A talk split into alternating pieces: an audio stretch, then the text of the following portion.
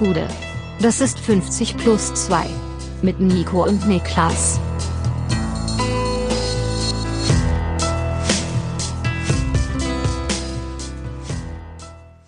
»50 plus 2, ein ganz normaler Donnerstag. Mein Name ist Nico Heimer und bei mir sitzt der Mann, dem man mit Solidaritätsthemen gar nicht kommen muss, Niklas Levinson. Ich bin die gelebte Anti-Solidarität. Ja, so ist es. Aber muss man uns My, erstmal nicht mehr my kommen. way oder Highway, sag Ja. ich immer. Also ich Ist bin ja früher auf den Bolzplatz gegangen mit meinem Ball. Ja. Und wenn dann das Spiel nicht so lief, die vermeintlichen Schiedsrichterentscheidungen, wenn ich beim Pisspot verloren habe, habe ich gesagt, so nicht. Es ist dein Ball. Mein Ball und ich gehe jetzt nach Hause. Und Aki Watzke dachte auch, es wäre sein Ball, glaube ich, gestern zu, in langen Phasen dieser PK. So kam es Ähm, zumindest rüber, ja. Bevor wir dahin gehen, biegen wir nochmal ab. Wie immer gilt, wir sind auf Tour. Sichert euch gerne noch ein paar Tickets, findet ihr in der Video, äh, in der Beschreibung, in, der, in den Show Notes, so heißt das ja hier. Ja. Und ähm, wir freuen uns auf jeden, der vorbeikommt. Und ja, was haben wir noch zu bewerben eigentlich? Housekeeping-mäßig nicht so viel. Nicht so viel, ne. Kommt ruhig rum. Wir tüfteln bereits im Hintergrund Ja. äh, am Programm und vielleicht auch daran, dass wir nicht überall alleine sind. So ist es. dazu bei ja, nächster Gelegenheit mehr. Wenn wir, wenn wir selber mehr wissen, gibt es auch dazu Dann gibt mehr. es dazu mehr, so ist es. und äh, viel mehr an Housekeeping habe ich tatsächlich auch nicht mitgebracht. Nee. Dann halte ich es mit dem St. Pauli-Präsident und sag, okay, göttlich, äh, wo, wo, wo gehen wir hin? Was machen wir? oh Gott, entschuldige. Ähm, Also es gibt ja es gibt ja noch, wir müssen ja noch irgendwas, wir müssen ja noch irgendwas plaudern am Anfang, oder willst du direkt reingehen? genau plaudern. Wir können erst mal wir plaudern. können auch plaudern. Lass mal ein bisschen plaudern. ähm, wir können ja mal erzählen, jetzt wo es sich langsam anbahnt, ähm, ist glaube ich eh ein offenes Geheimnis, dass wir in der neuen Saison sowohl den Podcast als auch Culture Berlin ähm, aus einer neuen Lokalität höchstwahrscheinlich äh, senden werden. Ja, wir ziehen um. So ist es. Genau, so wir ziehen es. um. Wir haben auf äh, WG gesucht, eine schöne WG gefunden, Ja. wo drauf stand, keine Zweck-WG. Es ist sehr wichtig, dass wir abends auch zusammensitzen. Wir haben machen zwar- einmal wöchentlich Plenum. 13 Quadratmeter. Wir haben zwar leider die Dusche bei uns im Zimmer, aber ähm, dafür ist der, der, der Tarif unschlagbar. Und die Leute sind nett. Ja, das sind super nett. Das ist ja das. Wichtigste. Ja, genau. Und gibt, es sieht man auch nicht so eng mit, ähm, ja, mit Besitz. Also jeder macht quasi so ein bisschen, was er will. Schuhe sind eh verboten, Socken sowieso. Also wir sind, wir freuen uns drauf. Ähm, Culture Berlin aus der WG. Und das ist bei uns auf jeden Fall. Also falls ihr euch wundert, warum ähm, in den nächsten Wochen, natürlich eh Sommerpause, kommt ein bisschen weniger von uns irgendwann. Wir kommunizieren das nochmal sauber. Aber wir sind vor allem auch im Umzug begriffen und freuen uns sehr darauf. Und ähm, ja. Eigentlich können wir es auch jetzt kommunizieren, oder?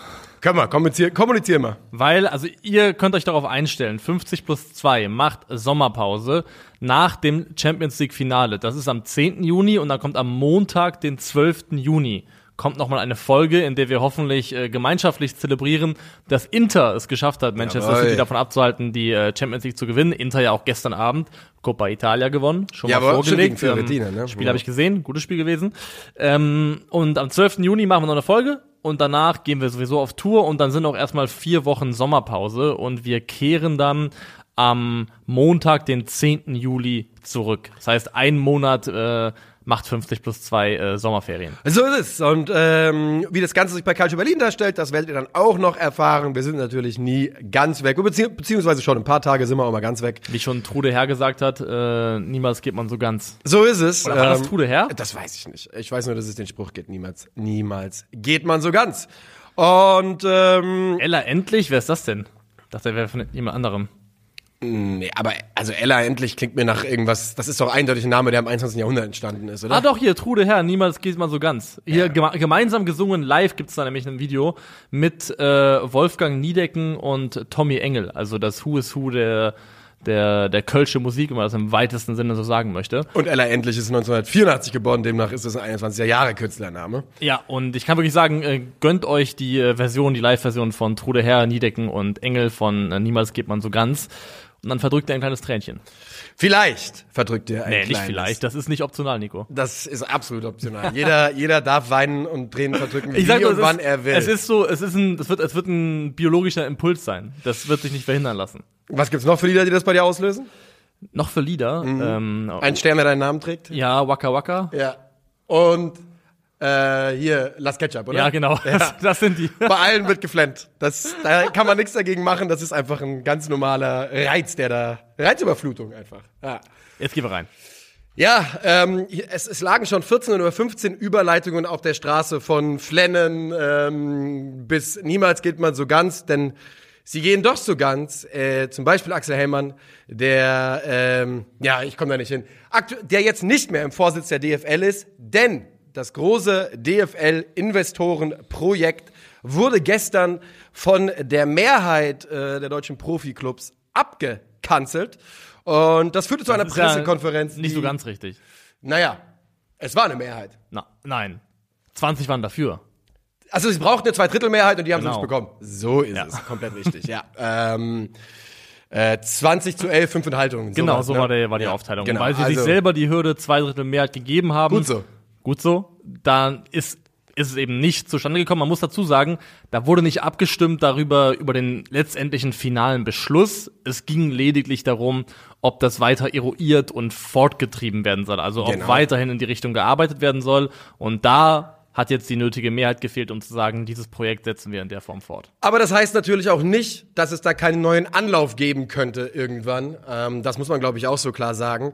Ich hoffe, es ist nicht so, aber ich bin auch nicht töricht genug, um zum Beispiel die Aussagen von OK Göttlich zu hören ähm, und dann zu glauben, dass es nicht ja, vielleicht doch nicht nur aufgeschoben ist, denn es wurde ja zum Beispiel viel darauf geschoben, auf den Mangel, die mangelnde, die nicht geklärte Führungsfrage innerhalb der DFL und sowas.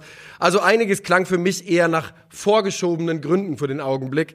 Ähm, aber wir wollen jetzt nicht äh, schwarz malen, sondern uns erstmal, also ich persönlich freue mich erstmal darüber, ähm, äh, dass das gestern so entschieden wurde, wie es wurde. Ich glaube, wir können ja vielleicht noch mal ganz grundsätzlich, Ja. wir haben mal in einer Folge, die glaube ich am 2. März erschienen ist, meine ich, ähm, bereits über das Thema DFL und Investorensuche gesprochen. Damals war es eben noch nicht so weit in den, in den Schritten. Ähm, noch mal kurz umreißen, um was es hier eigentlich ging. Einfach um vielleicht ein paar Leute noch abzuholen, die es noch nicht wissen. Im Groben geht es darum, dass die DFL vorhatte, für ihre Medienrechte eine Tochtergesellschaft zu gründen und diese dort in, dorthin eben auszulagern und dann von oder an diesen Medienrechten, Bildrechten, was auch immer, 12,5 Prozent über einen Zeitraum von 20 Jahren zu verkaufen an eine Private Equity Firma, was auch immer. Und dafür anvisiert waren so zum Beispiel zwei Milliarden Euro zu kriegen. Jawohl. Und dafür hätte eben diese Firma, die diese Rechte gekauft hätte, über 20 Jahre hinweg immer jeweils 12 12,5 Prozent der Einnahmen erhalten. Das war so der grobe Plan. Ja. Das Geld, was damit eingenommen worden wäre, wäre verteilt worden auf äh, Bundesliga und zweite Bundesliga. Ich glaube sogar nach dem Verteilschlüssel des TV. Wie die TV-Gelder auch verteilt werden, ist auch ein Stein des Anstoßes, den wir gleich nochmal aufgreifen können. Jawohl. Und an die Ausgaben dieser Gelder wären gewisse Bedingungen geknüpft gewesen. Also ein Teil hätte in Infrastruktur fließen müssen, ein Teil hätte die DFL selber genutzt zur Internationalisierung und besseren äh, Digitalisierung und irgendwas wäre übrig geblieben, was die Vereine auch nach freiem Verfügen hätten verwenden können. So, du sagst es nun, ähm, man hätte gestern 24 Vereine gebraucht, die äh, für, dafür gestimmt hätten. 20 haben es getan, 5 haben sich, wie gesagt, enthalten, 11 haben dagegen gestimmt, prominent, unter anderem der erste FC Köln, ähm, der dagegen gestimmt hat, prominent, die dafür gestimmt haben, Eintracht Frankfurt, Borussia Dortmund, FC Bayern München. Union Berlin, und Union SC Berlin, Freiburg. SC Freiburg, ja. Ähm, also durchaus auch Vereine, von denen man im ersten Augenblick es vielleicht nicht erwartet hätte. Und die Verantwortlichen, die in den letzten Jahren und Wochen oder Monaten diesen, äh, dieses, ja, äh, diesen Einstieg oder diese Angebote geplant hatten, waren nicht glücklich darüber und sprechen von einer schweren Niederlage für die Zentralvermarktung. Genau, da gab es dann eben im Nachgang gestern eine Pressekonferenz, bei der haben gesprochen unter anderem Hans-Joachim Batzke und die äh, Interimsgeschäftsführer Axel Hellmann und Oliver Lecky. Und die auch alle Fürsprecher dieser Idee waren und sich massiv dafür stark gemacht haben. Und diese Pressekonferenz war jetzt nicht ganz auf Brazzo, Höhnes, Rummenigge Niveau. Aber, Aber man sieht schon, dass Watzkes Vorbild Uli Hoeneß ist. Auch an dieser PK. Ja, schon. Also- Also, man muss schon sagen, ich habe schon souveränere Auftritte erlebt in Ungarn mit einer Niederlage. Vor allem wird hier auch offensichtlich, dass es ein Problem darin gibt, finde ich, wenn in so einer Institution wie der DFL, die ja irgendwie auch eine Vertretung ist für, für die 36 Vereine der ersten und zweiten Ligen, wenn die Personen, die dort irgendwie federführend beteiligt sind, nicht nur DFL-Personen sind, sondern gleichzeitig auch im, aus dem Interesse eines bestimmten Clubs heraus agieren. Und das hat man bei Aki Watzke zum Beispiel im Sinne von, dass er für Borussia Dortmund natürlich auch spricht, irgendwo ganz klar gemerkt. Weißt du, was Aki Watzkes Funktionen sind aktuell? Geschäftsführer BVB, Vizepräsident DFB, Aufsichtsratboss DFL und Abgesandter der DFB bei der UEFA. Wie kann das eine gute Idee sein? Wie kann es eine gute Idee sein, wichtige Ämter anzuhäufen bei einer Person? Und es ist ja nicht nur Aki Watzke, sondern diese Mehrfachbesetzungen sind ja Tradition im deutschen Fußball. Power corrupts and absolute power corrupts Absolutely. So ist es. Denn man muss wirklich sagen, mit der Pressekonferenz gestern, mit der Art und Weise, wie die DFB Taskforce gearbeitet hat und wie der Job gefunden ist, würdest du es nicht machen, Rudi, ergibt sich da schon einfach ein Bild, das man sich immer so ausgemalt hatte, aber eigentlich so nicht wollte, würde ich sagen. Ja, und wir können mal ein bisschen Watzke zitieren, unter anderem, was er Let's auf der go. PK gesagt hat. Also, zum einen, das ist Demokratie.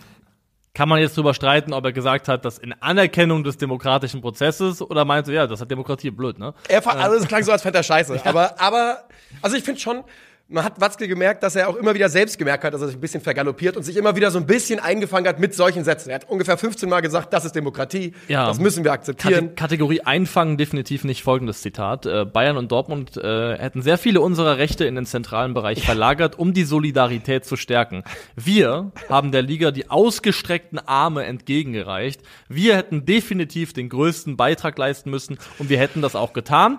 Es, soll uns, es sollte uns bitte in der nächsten Zeit niemand mit Solidaritätskommen kommen, so, Solidaritätsthemen kommen. Solidarischer als wir kann man nicht sein. Sie hätten, das muss man direkt sagen an der Stelle, auch den größten Batzen dieses Invests bekommen. Natürlich, weil das der eben der Verteilungsschlüssel So, ja, also da, man kann natürlich, also ich sag ganz ehrlich, ich bin super solidarisch, wenn ich äh, zwei Milliarden hinten rausbekomme. Da kannst du mal sehen, wie solidarisch Ja. ich da bin.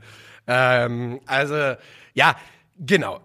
Aki Watzke hat man gestern gemerkt, es tut nicht gut, in dieser Doppelfunktion zu sein. Übrigens, ich finde, dasselbe gilt für Axel Hellmann. Ich war gestern in Phasen fast schockiert davon, wie Axel Hellmann sich ausgedrückt hat und wofür er da so einstand und ähm, fand die Art und Weise doch einigermaßen, einigermaßen seltsam. Und ich möchte, ja, ich weiß gar nicht, wie man da jetzt hinkommt, aber eine Sache, die ja von Axel Hellmann auch immer wieder kam. Aber willst du erst mal Watzke bleiben? Bei mir geht's um das Stichwort international, internationale Wettbewerbsfähigkeit. Das ist ja eh eines meiner, meiner, wie sagt man, äh, meine Pet Peeves. Eine der Sachen, über die ich mich gerne unterhalte, die mich, die mich sehr, sehr aufregt. Denn Hellmann hat ja gestern wieder gesagt, oder Wortlaut von Watzke war ja, Wettbewerbsfähigkeit scheint nicht so wichtig. Und das ist komplett richtig. Ich verstehe wirklich, ich finde es wirklich wahnsinnig, dass Vorsitzende und mächtige Personen von Vereinen wie Eintracht Frankfurt und Borussia Dortmund ein so grundlegendes Unverständnis dafür zumindest gestern vorspielen, dass wir die Liga so gut finden, wie sie ist, mit, der, mit den Farben, mit dem Mitspracherecht der Fans und damit, dass Spieltage eben für Stadionfans zum Beispiel ausgelegt werden. Das wollen viele Fans und vor allem wollen das viele Vereinsmitglieder. Und ich weiß, es widerstrebt zu Typen wie Watzke und äh, Dings, aber internationale Wettbewerbsfähigkeit.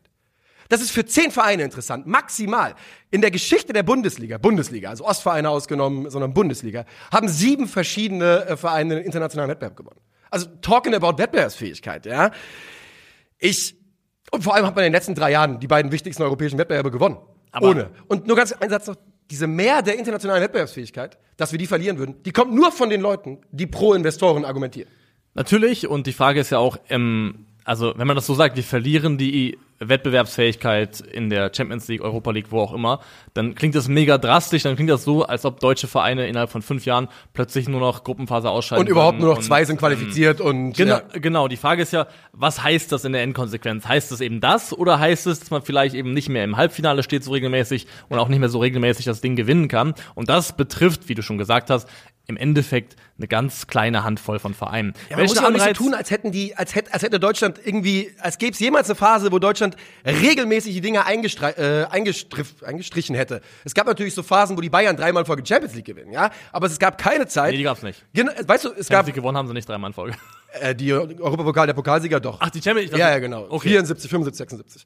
Gut, das, Ähm, das ist noch mehr deine Zeit als meine. ja, ja, richtig. äh, also, ähm, aber weißt du, es gab niemals die Zeit, wo Bayern die Champions League gewinnt, Dortmund im nächsten Jahr Europapokal, Frankfurt danach den Europapokal, dann Schalke die Champions Die gab es nie. Genau. Und welchen Anreiz soll ein Verein haben, diese DFL-Pläne zu unterstützen, wenn er selbst keine realistische Chance darauf hat, international zu spielen? Für die allermeisten Vereine ist das schlichtweg nicht relevant. Für die ist viel, viel spannender, wie sieht's aus um die nationale Wettbewerbsfähigkeit? Wie sieht's darum aus, äh, an die nationale Spitze aufschließen zu Ja. können? Wie sieht's aus um die Durchlässigkeit zwischen Bundesliga und zweiter Liga? Das ist für die allermeisten Vereine viel, viel interessanter. Und, Und für die allermeisten Fans auch. Und Vereinsmitglieder, das darf man immer nicht vergessen. Viele Fans sind Mitglieder der Vereine, die da gestern abgestimmt Genau, haben. und dieses Jahr sind ähm, Dortmund ist im Achtelfinale ausgeschieden der Champions League gegen Chelsea, Bayern im Viertelfinale gegen City. Niemand in diesem Land hat gesagt, Ich finde den Meisterschaftskampf weniger spannend, weil Dortmund im Achtelfinale und Bayern im Viertelfinale ausgeschieden ist. Das ist irrelevant. Das interessiert keine Sau. Für die, für, dafür, wie, wie, als, wie spannend wir diesen Titelkampf empfinden, ist es vollkommen irrelevant, wann die in der Champions League ausgeschieden sind. Es ist im Zweifel, und das ist jetzt kein Argument pro irgendwas, aber im Zweifel für den Titelkampf ist es gut, dass Dortmund nicht in der Champions League weitergekommen ist, weißt du? Wahrscheinlich schon, ja. Äh, Im Zweifel. Aber dieses ständige nach nebenanschauen steht der Bundesliga so schlecht, denn auch dieses von Hellmann, der hat ja gestern nun wirklich so diese, die Trommel geschlagen, dass wenn nicht jetzt, dann verliert man den Anschluss. Als wird's nicht seit 30 Jahren so laufen. Vor allem in, an wen? ja, ja, ja, eben. Als, Du kannst als England macht seit 25 Jahren komplett entgleist, äh, Kohle wird ausgegeben. Und jetzt muss man aufpassen, dass man jetzt da rankommt in diesem Jahr. Wenn du also du kannst nur scheitern und auf die Fresse fallen bei dem Versuch daran, in irgendeiner Form mit der Premier League monetär mitzuhalten. Und äh, das Tempo, was die vorlegen, das kann keine andere Liga auf dieser Welt mitgehen. Das ist unmöglich und du wirst dich dabei zwangsläufig nur verheben. Und ich glaube, für den deutschen Fußball und für die Gesundung oder generell den Gesundheitszustand des deutschen Fußballs ist, wie gesagt, darauf zu achten, dass man einen national integren Wettbewerb hat, einen Wettbewerb, der offen ist, der durchlässig ist äh, zwischen den Ligen, viel, viel wichtiger als die Frage, ob dieselbe Handvoll fünf bis sechs Vereinen, die im Regelfall äh, international spielt, bessere Chancen hat oder nicht. Ja, und man muss ja auch, also 100 Prozent, die in, für die Bundesliga, das Beste, was der Bundesliga passieren könnte, du sagst, das wäre, dass man in drei von vier Jahren eine Saison hat wie die aktuelle. Ja. Wo es so brutal spannend ist. Guckt in die, guckt in alle großen Ligen. Seit Wochen ist alles entschieden. Vielleicht der, Abstieg, der Abstiegskampf läuft noch. In der Bundesliga ist alles offen. Wenn man sowas regelmäßig haben könnte, bei Gott, das ist mehr wert als äh, der hin und wieder Champions League-Titel des FC Bayern München. Da muss man auch mal sagen, seit 30 Jahren, in drei Jahren, hat keine andere deutsche Mannschaft außer der FC Bayern die Champions League gewonnen. Ne? Seit Dortmund 97, Ja. äh, vier Jahren. Ähm, also, also man muss nicht so tun, als wäre Deutschland ein Powerhouse in internationalen Wett- Wettbewerben. Das Beste, was wir haben könnten, wäre Wettbewerb oder einen ordentlichen Wettbewerb in der Bundesliga.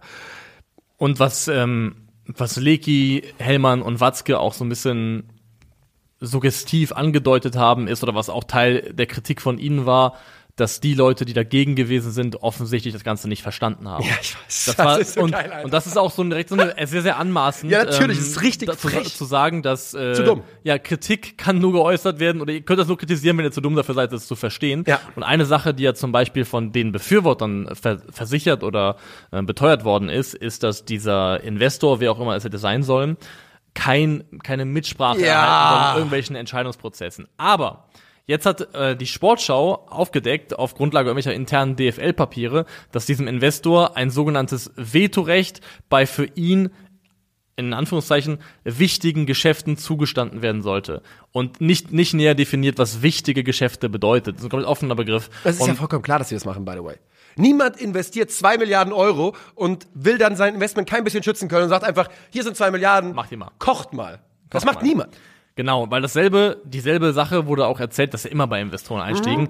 Also unter anderem als 777 Sports bei Hertha BSC eingestiegen ist, hieß es auch, wir sehen uns, äh, also wir, wir stehen gerne beratschlagend zur Seite, aber wir sehen uns jetzt nicht irgendwie in einer aktiv eingreifenden, bestimmenden Rolle. Was liest man jetzt?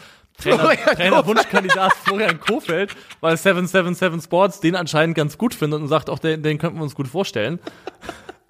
Da, da sieht man eigentlich schon mal das Worst-Case-Szenario. Ne, Das ist wirklich kann. Wahnsinn. Das, also das kann auch nicht passieren. Das kann wirklich nicht. Aber wir haben schon ein paar Mal gesagt, der Mann muss die besten Berater, die beste Agentur Deutschlands haben. Also das ist wirklich Wahnsinn, wie der immer wieder ins Gespräch kommt. Soll aber nicht das Thema sein.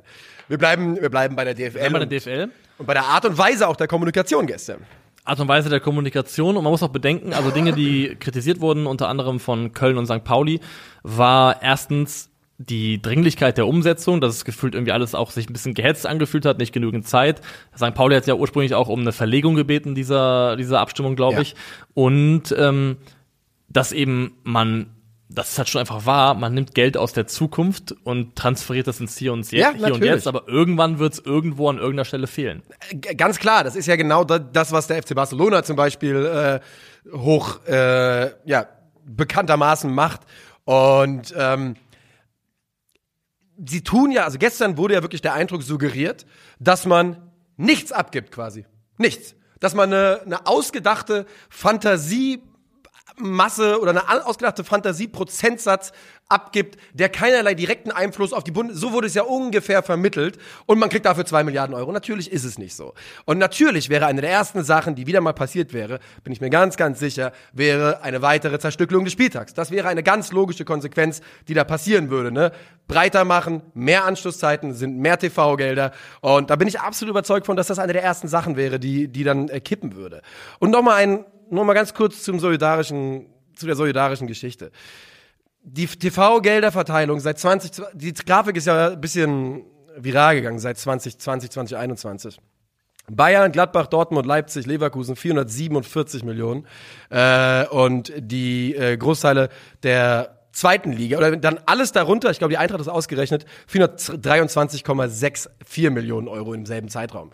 Das bedeutet, wie, Entschuldigung, aber redet nicht von solidarisch Bayern, Dortmund und die Verantwortlichen, wenn man sich so dermaßen die Taschen voll macht und es ganz klar wäre, dass es auch genau so weiterginge. Ich finde es eine Frechheit, davon solidarisch zu reden von Watzke, muss ich wirklich sagen.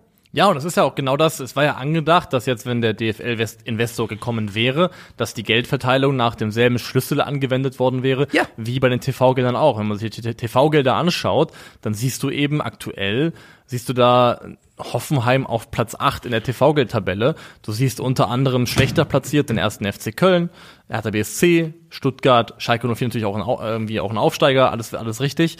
Aber trotzdem. Und ich finde, da ist die Frage immer, woran sollst du es knüpfen? Und viel wird ja ausgeschüttet in Bezug auf Leistungsgedanken. Da wird ja. vieles, was ja belohnt wird, ist sportlicher Erfolg.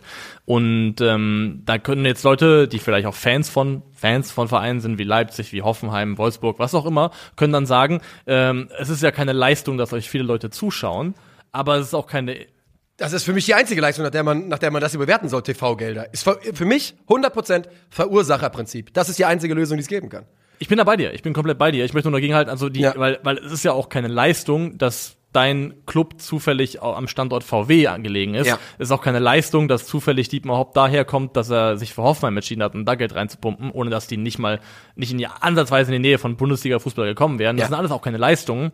Und ich finde auch, der einzige Maßstab oder der, also der, der sinnvollste Maßstab, nach dem TV-Geld vertrieben werden kann, ist Verursacherprinzip. Wen wollen die Leute sehen? Ja. Und die Leute, die gesehen werden wollen, oder die Clubs, die gesehen werden wollen von den Leuten, das sind auch die, die tendenziell am meisten honoriert werden sollten. Ja, und davon, und ich, man findet, es ist wirklich nicht einfach, belastbare Zahlen zu finden. Und der Grund dafür ist, also Einschaltquoten und Einschaltzahlen. Und der Grund dafür ist natürlich, weil die in Phasen katastrophal sind. Für, ähm, für die Bundesliga gemessen oder gemünzt auf bestimmte Vereine sind die Einschaltquoten wirklich unterirdisch. Das weiß man. Man weiß, dass, die, es viele Vereine gibt, die ein Problem sind für die Liga. Ich bin komplett davon überzeugt, dass ein Dynamo Dresden-Spiel, die aktuell in der dritten Liga im Aufstieg äh, spielen, wenn richtig vermarktet, interessanter ist als ein TSG Hoffenheim-Spiel für, für den, fürs, fürs breite deutsche Publikum. Es gibt einfach deutlich mehr Fans. Und du sprichst da gerade die dritte Liga an, die darf man auch nicht vergessen, denn der deutsche Fußball hört ja nicht nach der zweiten Bundesliga auf. Der geht ja noch weiter runter. Doch, laut Axel Hellmann schon, Alter. Der sagt, die entziehen sich der Rückzahlung die Vereine, die absteigen. Das ist eine Aussage, Alter. Als würden die ab. Die dritte Liga ist finanziell ein Grab für die allermeisten Vereine. Ja. Ist eine Katastrophenliga finanziell. Und die Vereine, die dahin, die dahin absteigen, können sich nichts mehr leisten. Und Axel Hellmann suggeriert, dass sie sich der Rückzahlung entziehen. Genau, und, aber genau aus dieser dritten Liga gab es jetzt auch einen Brief an die DFL, unterschrieben von 15 Vereinen, die aktuell in der dritten Liga aktiv sind, mit äh, ein paar zentralen Punkten, die ich auch durchaus nachvollziehen kann. Drei Stück sind das, glaube ich.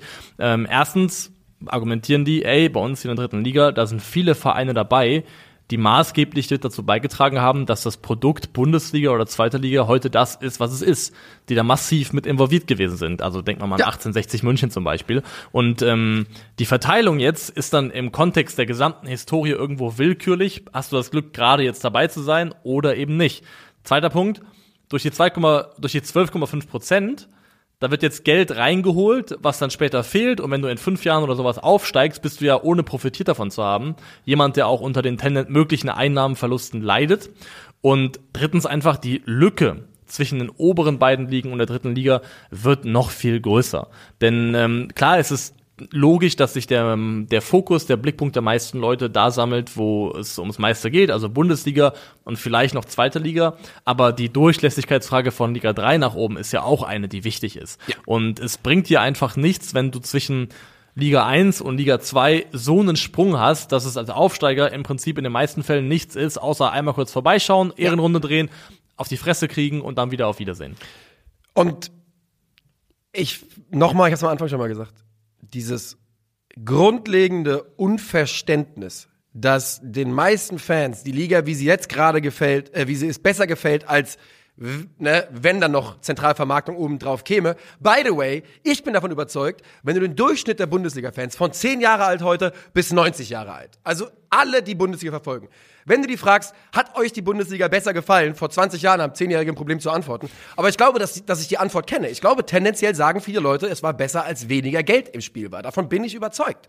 Und dieses, dieses, dieses grundlegende Unverständnis für die eigenen Vereine, weil wenn du die BVB-Fans fragst, sagen die keine Zentralvermarktung. Wenn du Eintracht Frankfurt-Fans sagst, sagen die Zentral, keine Zentralvermarktung. Und wenn du die FC Bayern-Fans fra- fragst, sagen ganz große Teile auch da dasselbe. Immer nur große Teile, es wird immer Leute geben, die Ja. dafür sind. Das ist ja logisch. Ich sage nur, es ist brandgefährlich, dass die Vorstände und sportlich, äh, die Verantwortlichen für diese Vereine sich komplett vom Willen der eigenen Fans lösen. Und das tun sie in meinen Augen in diesem Prozess. Aber also zentral vermarktet wird ja. Ja, aber es Also, ist. die- ja, also die Zentralvermarktung die- sollte nochmal, das wäre nochmal ein neuer. Genau, es werden- natürlich wird zentral vermarktet, Also die, TV-Rechte werden zentral DFL vermarktet. organisiertes arbeitet, das ist ja zentrale Vermarktung. Ja. Letztendlich eben repräsentiert 36 Vereine, was auch immer, Ja. bla bla bla. Ähm, aber du hast vollkommen recht damit, dass eben das hier nochmal ein weiterer Schritt gewesen wäre. Was ganz spannend ist, dass ja ein Teil der Drohkulisse, der jetzt aufgebaut wird, ist, dass dann so zumindest unter der Hand angedeutet wird, dass gewisse Vereine, die sich ihrem Interesse auch bewusst sind und wissen, dass Leute sie sie sehen wollen, sagen, vielleicht müssen wir auch überdenken, ob wir das dann alles gemeinsam machen. Ja. Und ob wir nicht einfach uns selber vermarkten und das selber für uns in die Hand nehmen, weil das könnte tendenziell lukrativer sein, als was wir jetzt gerade am Laufen haben. Und das wäre natürlich ein, äh, ein enormer Bruch, also wäre wirklich eine, eine Zäsur, muss man fast schon sagen. Aki Watzke war gestern ein Pülliken davon entfernt, dass er Super League schreit auf dieser Pressekonferenz. Ich schwör's dir. Das, das, war, das war der Vibe, den ich bekommen habe. Und ja, du hast vollkommen recht. Die großen Vereine, ich kann es mir komplett vorstellen, was du gerade sagst, werden jetzt ähm, vielleicht mal für, für ein paar Monate zumindest eine Drohkulisse aufbauen ähm, und ihre, ich sag mal, ihre Macht präsentieren Ja. und zeigen, was sie für eine Wirkmacht und für einen Einfluss haben auf diese Liga. Aber ich verstehe, also vielleicht bin ich da auch naiv oder sehr wahrscheinlich, ich verstehe nicht so ganz, warum Vereine wie der FC Bayern, wie Borussia Dortmund, und dann kann man es runter, runterreichen bis nach Frankfurt, bis nach Köln, bis nach Gelsenkirchen, warum diese Vereine, die ja vor allem eins eint, nämlich dass Leute sich für sie interessieren, warum die nicht erkennen, wer der eigentliche Gegner ist. Das, das sag ich ja. Also genau, Das meine ich ja, diese, diese, diese innere, diese, diese Entfremdung, die scheinbar bei denen so, also dass sie einfach gar kein Gefühl mehr für die eigenen Vereine haben. Weil, also genau, weil, weil ich würde als, keine Ahnung, ich würde als Watzke oder wer auch immer, ich würde tendenziell am kritischsten gucken nach Leipzig, nach Hoffenheim, nach Wolfsburg, nach äh, wo auch immer hin und, und da mir anschauen, okay, das sind, das sind die Vereine, die maßgeblich dazu beitragen, dass das Produkt Bundesliga unattraktiver wird und auch ist. Das sind doch die Vereine, die mich, an denen ich mich stören muss. Ich verstehe nicht, dass es da nicht einen, eine breite Basis gibt an Clubs, für die das nicht zutrifft, an sogenannten Traditionsvereinen, die Front machen gegen eben diese Vereine.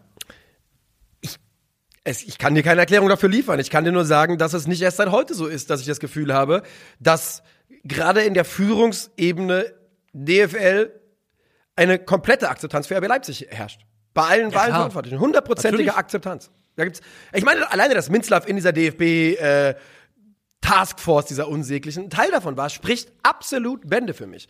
Und ja, du sagst es, das, und ich glaube eben, ja, ja, was, was, was, ich weiß es nicht. Ich glaube wirklich, ähm, dass du irgendwann, wenn du jahrelang dein eigenes Badewasser säufst und Watzke hat ja wirklich gestern vieles von sich gegeben. ne? Er hat ja erzählt, er hat ja quasi auch gesagt, wenn wir das nicht machen, dann ist einfach nur die weitere Verschuldung der Liga ist die einzige Lösung.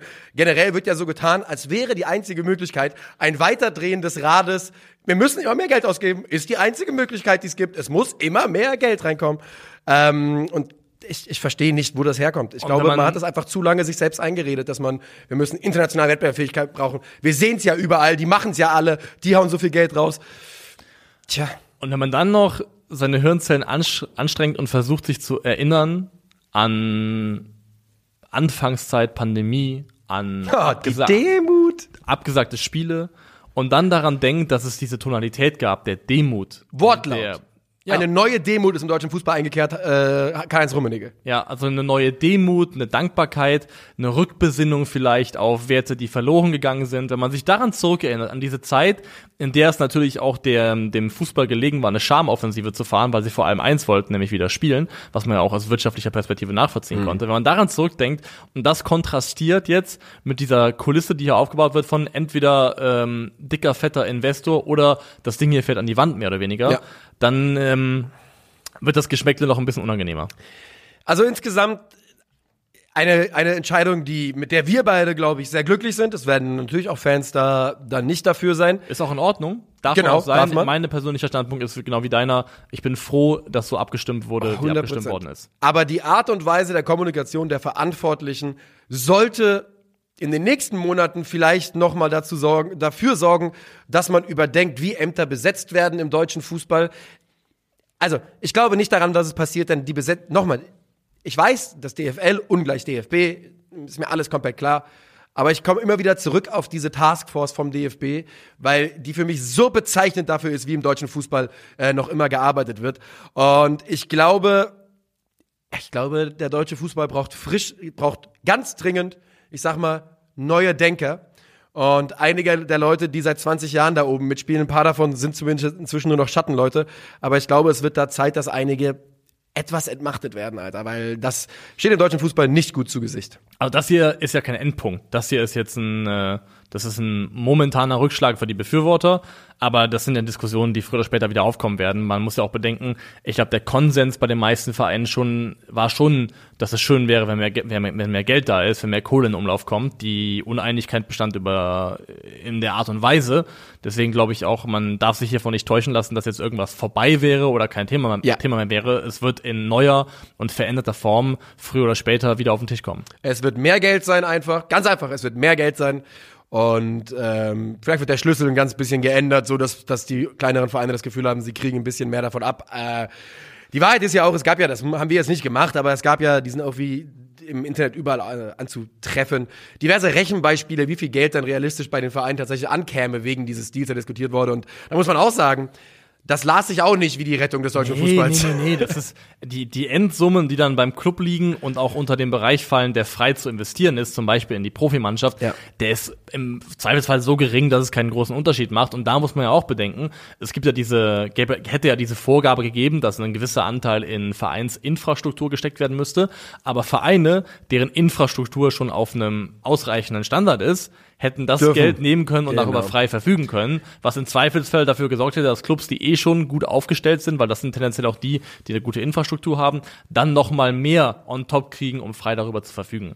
Genau, also man muss ja dazu sagen, nochmal, dass überhaupt von, der Gesamt, von dem gesamten Geld 60 Prozent nur an die Vereine geht, die dann nach den äh, Maßgaben agieren müssen, die du gerade gesagt hast. 40 Prozent bleiben der bei der DFL, um unter anderem ja auch die internationale Vermarktung voranzutreiben. Übrigens, die, der DF, die DFL hat die internationale Vermarktung so dermaßen verschissen in den letzten zehn Jahren, dass ich mir relativ sicher bin, dass man das besser machen kann, ohne 12 Prozent zu verkaufen.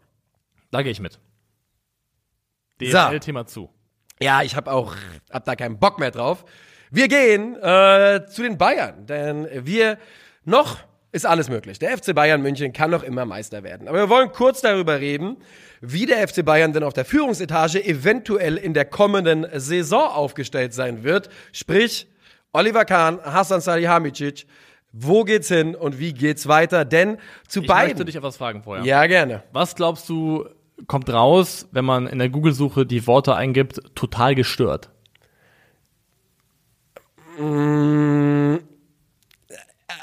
Ich würde sagen, ne, ne, irgendeine Die Atzenlied oder sowas.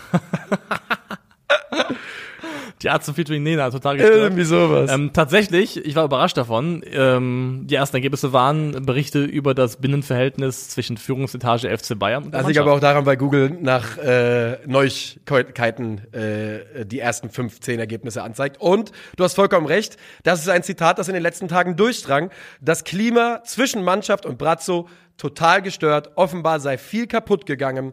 Ähm, Beispiele werden angeführt, die Entlassung von Julian Nagelsmann, der Abgang von Hansi Flick, der Abgang von David Alaba, ähm, das Hermann Gerland, Miroslav Hermann Klose. Gerland, Miro Klose und das Gefühl, dass ähm, Gespräche, private Gespräche oder unter vier Augen nicht unter vier Augen blieben.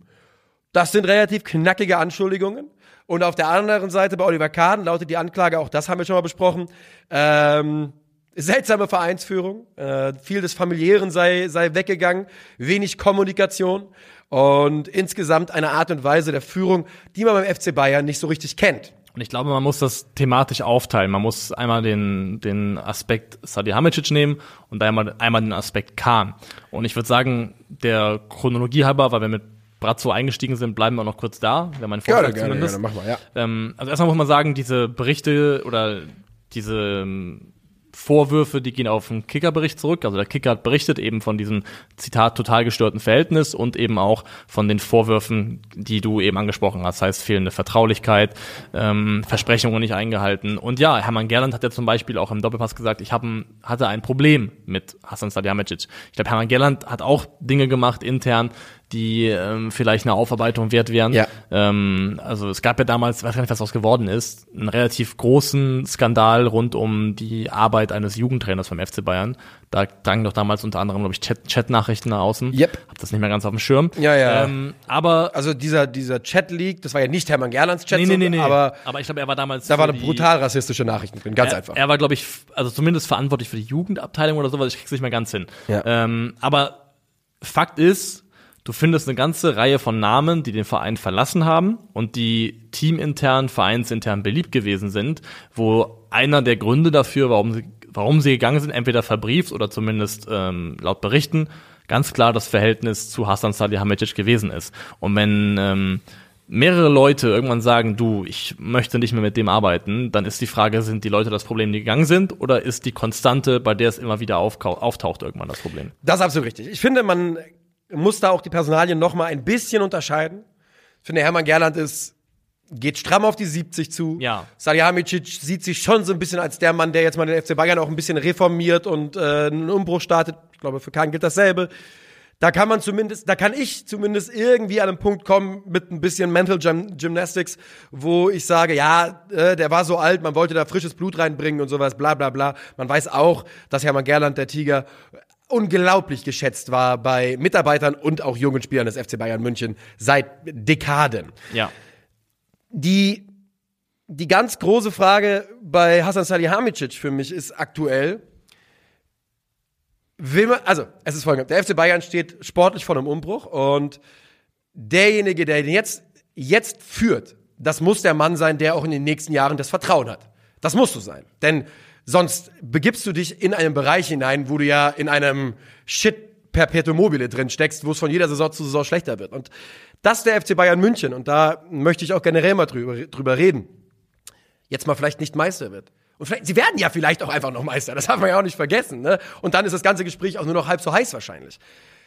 Aber wir haben uns so daran gewöhnt, dass der FC Bayern diese Liga dominieren muss, dass wir überhaupt nicht darüber nachdenken, dass es vielleicht normal ist, dass solche Dynastien Unterbrechungen haben oder ne, dass man eben nicht 40 Jahre in Folge Meister wird, sondern dass es ganz normal ist, dass es irgendwann einen Umbruch gibt, wo andere Mannschaften mal reinstoßen können. Und wenn man überlegt, dass der FC Bayern in den letzten zwei Saisons bereits ähm, in der Champions League, glaube ich, auch jeweils mehr oder weniger früh ausgeschieden ist, im Pokal rausgeflogen ist gegen Kiel, im Pokal rausgeflogen ist gegen Gladbach, desolat 5 zu 0 und dann eben noch trotzdem Meister wurde, dass das vielleicht auch schon Saisons waren, in der sie eigentlich wenn die Di Diskrepanz zwischen ihnen und dem Rest der Liga Ja. qualitativ nicht so Nicht so groß gewachsen wäre, wäre über Jahre. ähm, da schon fällig gewesen wären. Ja. Also dass das, was jetzt passiert ist, dieser totale Crash in der Saison 22, 23, der sich jetzt gerade zumindest anbahnt und perfekt wäre, wenn Dortmund Meister wird, dass der letztendlich schon a long time coming gewesen ist. Also man eigentlich schon überfällig war. Okay, aber dann, okay, und jetzt gehen wir mal davon aus, dass es so ist und dass es ähm, Vergleichswerte überall gibt. Prime Barca ist irgendwann eingebrochen,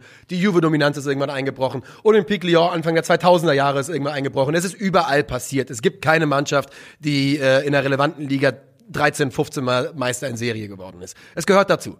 Sagen wir also, der FC Bayern ist am Ende des Zyklus angekommen. Es ist die das herausgezögerte Ende des Manuel Neuer, Thomas Müller Zyklus. Man hat es zwischenzeitlich ja wirklich geschafft, einen Robben und Ribery zu ersetzen. Ne? Also man hat das ja toll gemacht. Sagen wir, es ist so und man ist am Ende dieses Zyklus.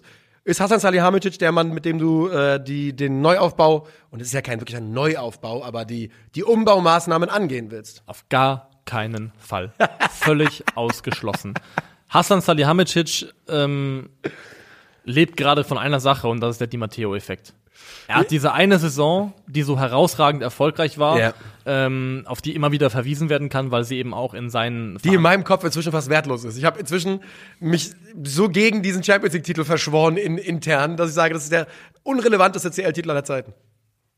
Ganz Gut. einfach. Weil es der einfachste war. Ja, also ich finde zumindest, es war, es war ein Perfect Storm.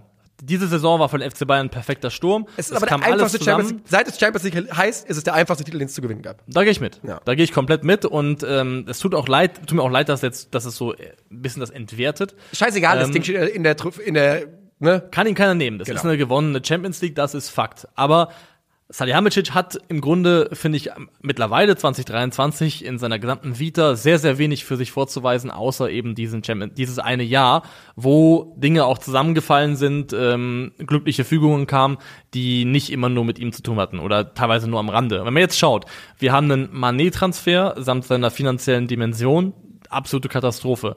Wir haben einen Kader mit einer katastrophalen Unwucht, sowohl im zentralen Mittelfeld als auch im Sturmzentrum, die vielen Leuten im Grunde schon vor dieser Saison klar gewesen ist. Ähm, und Wir haben drüber geredet. Und wir, wir sind nicht hochbezahlte Kaderplaner des FC Bayern München, sondern Fußballhanseln, die in Mikrofon reden. Genau, das, da, also, da, das ist ein Problem, die Unwucht im Kader, das Thema Vertragsverlängerungen. Du hast die Situation David Alaba, du hast die Situation Niklas Süle, du hast jetzt die Situation Benjamin Pavard und die sich jetzt gerade auch noch auftut, die Situation Lucas Hernandez. Über die können wir auch gleich nochmal kurz ausführlicher reden.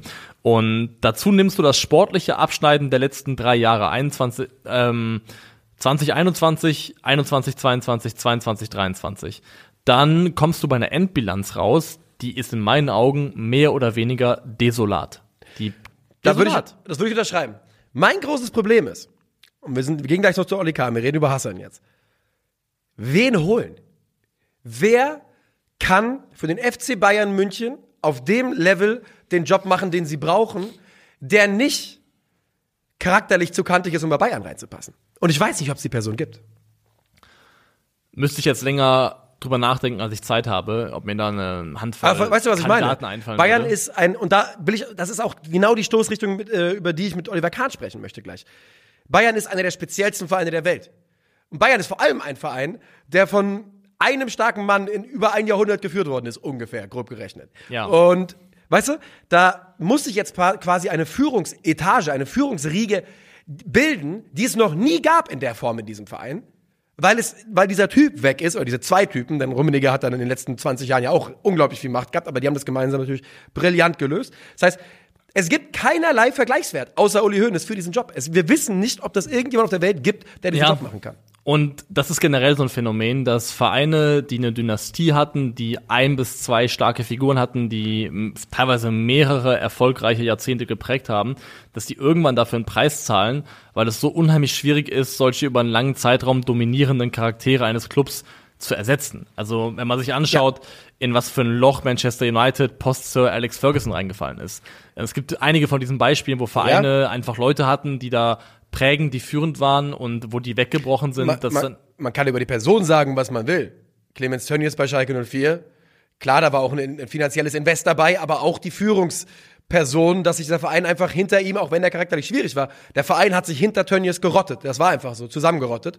Und das war wichtig für Schalke 04. ich denke in Abstrichen auch an die Endphase, wo es dann schon nicht mehr gut lief, aber auch dieses Tal, das Arsenal durchschreiten musste, post äh, Arsene Wenger, Arsene Wenger. und auch in der Endphase Arsene Wenger. Also wenn, wenn du so dominante Figuren hast, an denen so viel hängt, ist es unheimlich schwierig, die zu ersetzen. Man sieht es ja auch hier jetzt, dass ähm, die Namen Rummenigge und Hoeneß ja auch jetzt plötzlich, wo es scheiße läuft, wieder ganz äh, präsent in den Medien sind. Und dann ist auch die Frage erlaubt, wie sehr hat sich der Verein überhaupt von diesen Figuren emanzipiert, wenn bei der ersten richtigen Krisensituation sofort der Rückfall folgt auf diese altbewährten Namen.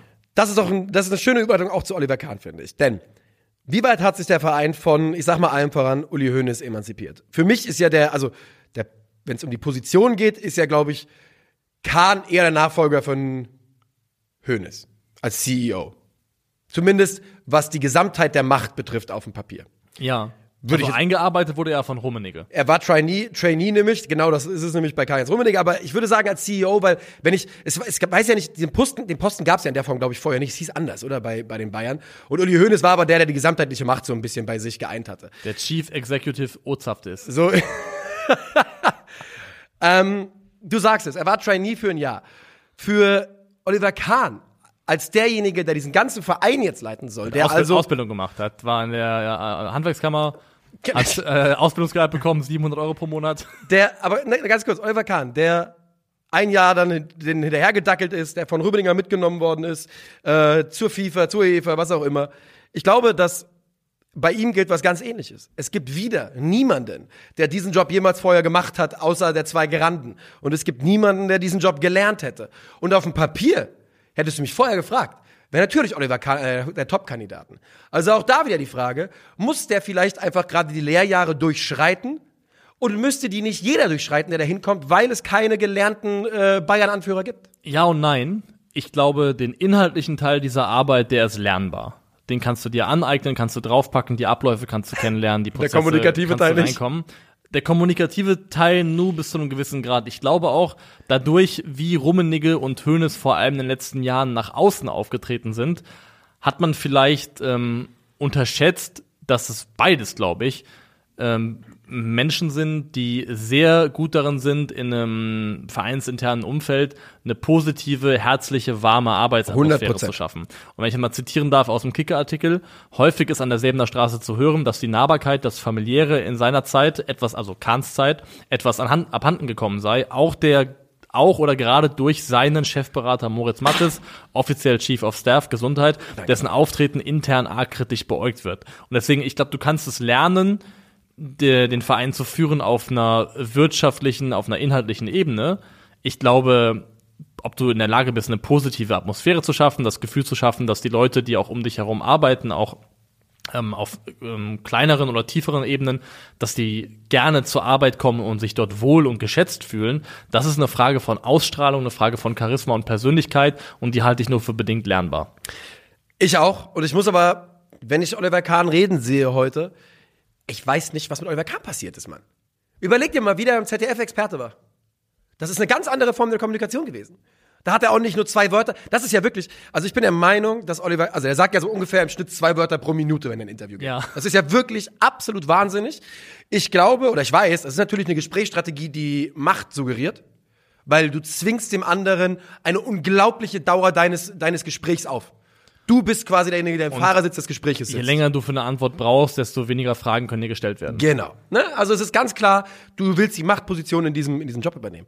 Aber das wirkt ja bei Oliver Kahn langsam so, als hätte der, als, er einen Fahrradunfall gehabt oder sowas. Das ist ja, also, das, Entschuldigung. Spannenderweise ist es auch Teil des Berichts vom Kicker, dass die Leute sagen, jetzt plötzlich kommt ein Oliver Kahn zum Vorschein, jetzt wo es um was geht, wo er auch vielleicht in seiner Position bedroht ist, kommt der Oliver Kahn zum Vorschein, den sie vielleicht vorher auch gerne gesehen hätten, also jemand, der dynamischer, kämpferischer auftritt und nicht so diese Schlaftablette ist, die er zumindest medial in der Wahrnehmung oft gewesen ist.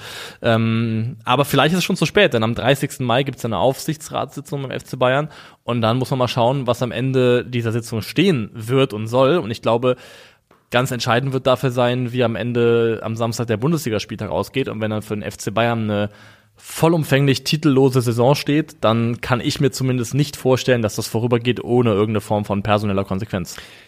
Ich glaube es auch nicht. Was ich halt glaube, ist, ähm, dass die Bayern aber, also es werden nicht beide gehen.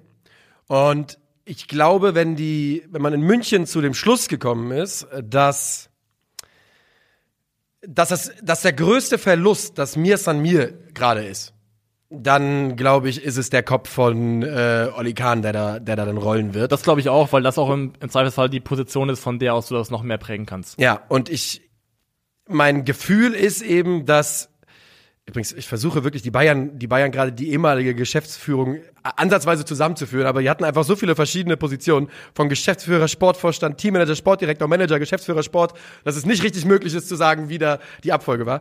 Ich glaube eben, dass auch das Hassan, Hassan Salihamidzic insgesamt immer noch ein besseres Standing hat als Oliver Kahn an der Sebener Straße.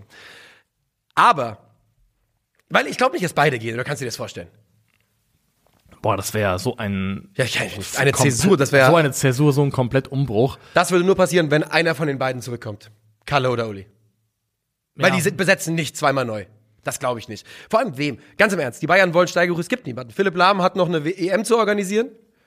Die TZ berichtet halt unter anderem, dass als K-Nachfolger zum Beispiel Jan-Christian Dresen, der eigentlich den Verein ja verlassen wollte, Ja. ein Kandidat sein soll und bringt dann eben als Gedankenspiel rein, dass sowohl Hoeneß als auch Rummenigge in sportlichen Belangen dann als eine Art äh, Berater oder in einer Beraterfunktion Dresden, Dresen assistieren könnten, was natürlich letztendlich auch nichts anderes wäre als Rummen, Rummenigge und Hoeneß durch die Hintertür. Gab es nicht sogar den Gerücht, dass Uli Hoeneß Sohn irgendwo für irgendeine Rolle in, in Frage käme? glaube, also ich habe es gerade mal geschaut. Oliver Kahn ist übrigens der Nachfolger von Karl Rummenigge als äh, Ja. Vorstandsvorsitzender und Uli Hoeneß hat dann inzwischen 40 verschiedene Positionen bei Bayern gehabt. Ich glaube, mit dem Sohn, da war, war, würde ich zurückstellen, weil ich bin mir nicht ganz sicher, ob das nicht von einem dieser Fake äh, Bayern News Accounts kam. Ja. Und ich bin ja schon mal auf so einen reingefallen mit irgendeinem Nagelsmann-Zitat und da bin ich jetzt ein bisschen vorsichtig geworden, bin ich ein gebranntes Kind, was das angeht. Ich glaube, das kam von einem der, ähm, der Ja, aber es gibt, es gibt auch relevantere Quellen, die, die darüber reden, aber das müssen wir uns jetzt nicht, äh,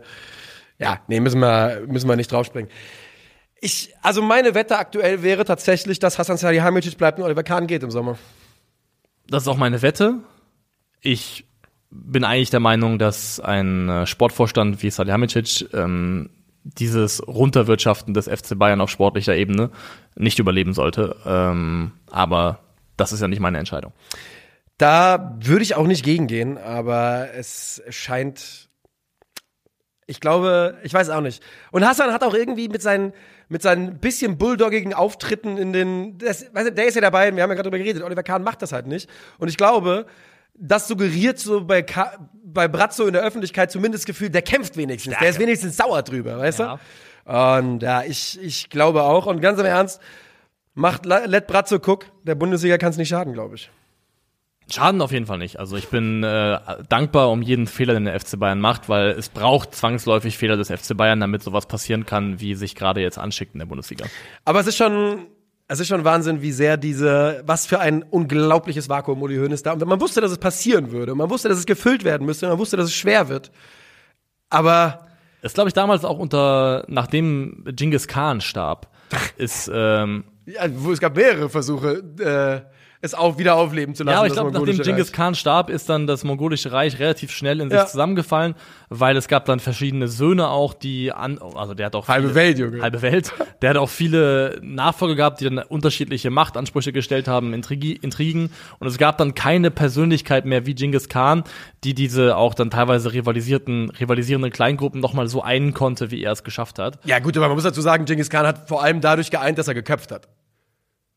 Ja, nicht mal, der hat die meisten Leute, er hat auch sogar Leute äh, unter, dem, unter dem Boden dann auf ihn gefeiert. Du kennst die Geschichte. Die habe ich doch erzählt. Ach so, ich habe das im, kann sein. Das Hast du auch gehört im Ja, ich, Podcast? war, ich war halt mal in einem, in einem Museum. Äh, über eine Ich hatte auch im Podcast gehört, ja, dass die da ähm, dann Ja. Party gemacht haben auf den Leuten. Deswegen, also er hat einen, äh, relativ, er hat einen rabiaten Jetzt, Führungsstil. jetzt kann man natürlich jetzt, äh, wenn man jetzt, wenn man jetzt kleinlich ist, kann man über die Methoden streiten. ähm, aber der Erfolg spricht für sich, würde ich sagen. Der Erfolg sprach für sich. Ähm, der, dasselbe gilt hoffentlich am Samstag für den FC Bayern München. Das, was wir jetzt tun werden, ist die Dortmunder zur Meisterschaft tippen. Eventuell. Das tun wir jetzt. Eigentlich hat man kurz überlegt, ob wir nochmal das Lucas Hernandez. Ja, aber zeitlich sind wir jetzt schon zu aber weit. Ja, ich bin auch nicht so ganz heiß drauf. Ich, ich sage nur Folgendes: ähm, undank, undankbar von ihm, Ja. 100 Prozent. Ja. Aber wenn das so kommen sollte, ist es auch in, im vollumfänglichen Bilde auch keines, was sich positiv auf äh, Brazzo Absolut richtig. Und ich sage auch, wenn er sich verpissen will, dann soll er sich verpissen.